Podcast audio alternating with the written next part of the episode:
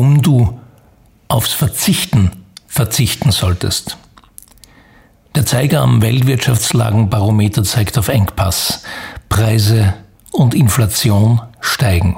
Gas, Bau und Ersatzteile, Arbeitskräfte, Lebensmittel. Alles wird weniger. Viele sagen, davon ist bereits zu wenig da. Knappheit, Unterversorgung, Notstand. Plötzlich sprechen sogar jene Politiker, deren Erzählungen üblicherweise um die Lebensnotwendigkeit ungehemmten Wachstumskreisen ganz offen und öffentlich von Verzicht. Und das auf Jahre. Arch. Es heißt, wir müssen uns einschränken, wir müssen uns bescheiden, wir müssen uns auf Wohlstandsverlust gefasst machen, wir müssen sparen und verzichten, sonst wird sich alles miteinander nicht mehr ausgehen. Überhaupt nicht, weder hinten noch vorne, verzichten. Das ist die aktuelle Story, die sich im öffentlichen Gespräch aufbaut. Wir Menschen, unsere Gesellschaften und jede persönliche oder gesellschaftliche Entwicklung folgen immer einer Erzählung, die sie antreibt. Bevor etwas entsteht, entsteht eine Story dazu. Bevor sich etwas verändert, ändert sich die Geschichte darüber. Kennt man ja aus dem ureigenen Bereich ganz genau. Allzu bitter. Wenn Beziehungen auseinandergehen zum Beispiel, wird aus der Erzählung über den Märchenprinzen schnell mal die Moritat vom Saubartel. Den muss man doch loswerden, oder? Aber auch andersrum, über den frisch angebotenen Job etwa, der außer großartig nur noch fantastisch ist, den muss man doch nehmen, oder? So verhält sich das auch bei den Stories von Menschen und Marken, die einen sogenannten Purpose haben oder so tun, als ob. Das berühmte Warum, das Land auf Land ab im Golden Circle gefunden werden will, ist nichts anderes als der Anstoß für eine Entstehungsgeschichte. I have a dream, sagt Martin Luther King. Rebellions are built on hope, sagt Jen Iser in Star Wars Rogue One. Mit der richtigen Erzählung bringt man Bewegung in die Menschen und Menschen in Bewegung. Ob wir müssen verzichten so eine ist? Hm. Die Blood, Sweat and Tears Geschichte vom Literaturnobelpreisträger Winston Churchill, der vielen auch als britischer Premierminister bekannt war, hatte doch auch Erfolg. Stimmt, das war aber keine Verzichtsstory, sondern eine richtig Hope Story. Also, worauf würden wir denn verzichten, wenn wir verzichten? Vor allem doch mal auf das zu viel, oder? Auf zu viel am Teller und zu viele Lebensmittel im Müll? Bei einer Vernichtung von etwa einem Drittel der Lebensmittel weltweit lässt sich in unserem Teil der Welt schon auf ein bisschen was verzichten, bevor es jemand merkt. Auf zu viel Energieverbrauch? Alleine durch die Umstellung seines Verhaltens von Verbrauch auf Gebrauch würde schon eine Menge ins Lot kommen, noch lange bevor sich irgendjemand tatsächlich einschränkt. Und ein Grad weniger Heizungswärme in der Wohnung ist ein Problem? Merke ich? Die Liste ließe sich ziemlich lange fortsetzen. Dabei schleicht sich bald schon der Gedanke ein, hey, wir verzichten ja gar nicht. Wir befreien uns. Was wäre, wenn diejenigen, die unsere Gesellschaft anführen, jene also, die die Autoren unserer Zukunft sind, eine ganz neue Geschichte erzählen würden, nämlich die von der Befreiung vom zu viel, von Übermaß und Unmaß. Wetten, das funktioniert? Definitiv. Jeder, der die Magie des Fastens richtig versteht, wird er das bestätigen. Kürzlich habe ich übrigens dazu einige Gedanken aufgeschrieben auf meinem Blog, warum du dir die Fastenstory falsch erzählst. Wenn die Erzählung in einer Gesellschaft falsch läuft, führt das an den Abgrund oder in den nämlichen. Das glaubst du nicht? Dann schlag mal eine Zeitung auf oder check die Nachrichten. Da steht, wo wir stehen.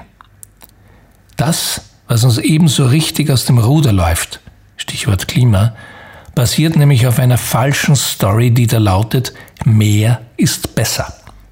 Gordon Gecko formuliert es in Wall Street deftiger.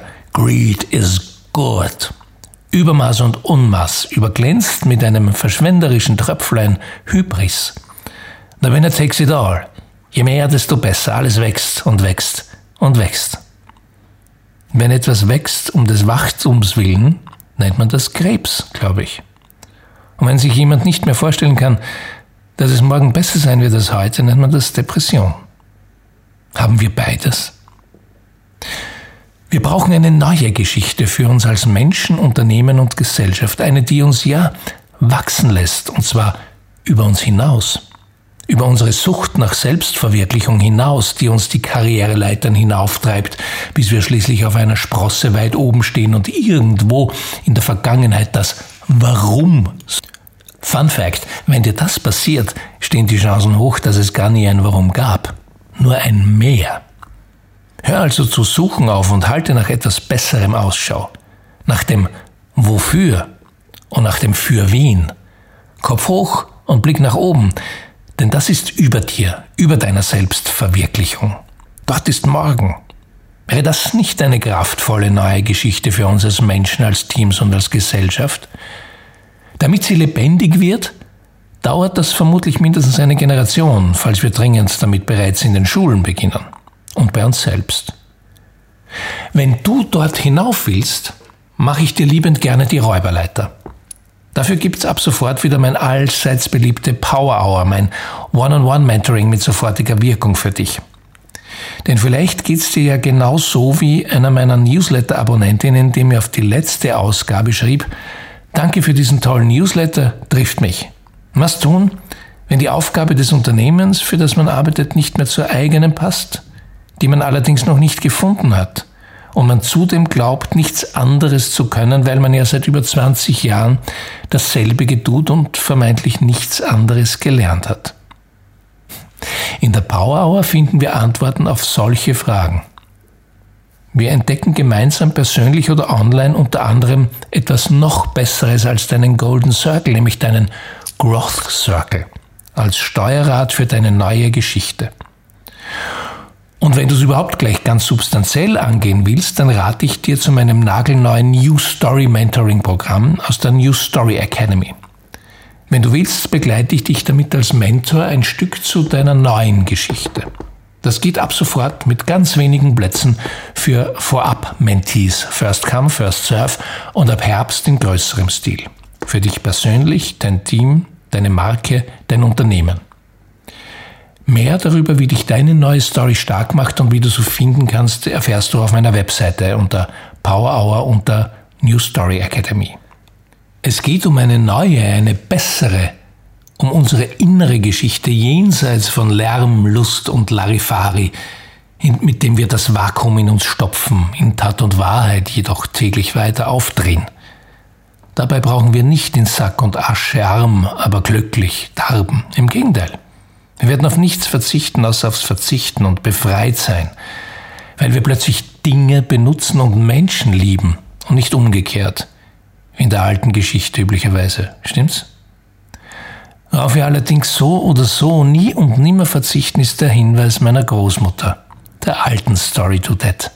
New Story, New Glory.